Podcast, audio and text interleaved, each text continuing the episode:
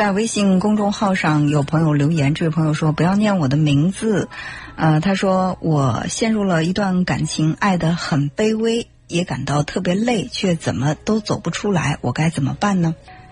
我这个问题好像我们的节目当中我谈到的很多啊，就是我们在面对一个自己所爱的人的时候，难免会，呃，特别的。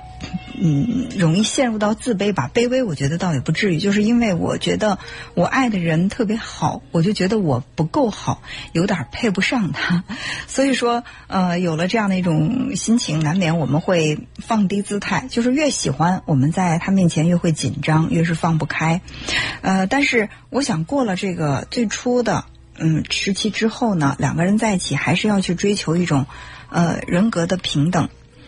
而且，什么是爱情最好的状态？我觉得，所谓的爱情最好的状态，真的不是什么海誓山盟啊，啊，或者肝肠寸断啊。我觉得两个人在一起能够感到轻松。愉悦，这就是爱情最好的状态。如果说一段感情，它让你承受的压力比感受到的轻松更多，它让你流的泪比得到的笑更多，呃，或者说它让你那种卑微的自我否定的感觉比那种积极的让我自己变得更美好的那种感觉，呃，也要多的话，那就证明这段感情它不是良性的。其实我们陷入感情很容易，呃，或者说我们。偶尔的心动很容易，但真正的去动情，呃，因为动心是一瞬间的事情，动情呢确实需要一段时间。比如说，我看到一个漂亮的包，或者说一个漂亮的鞋，那一瞬间我就动心了。但是动情是需要你投入了感情，而且也看到了对方向你投入感情，两个人之间在情感上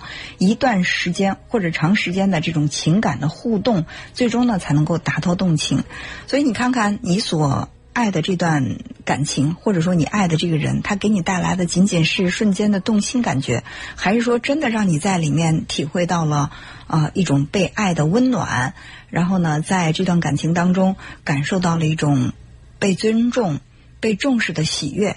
啊，去区分这个感情，然后呢再去确定你最终感情的走向。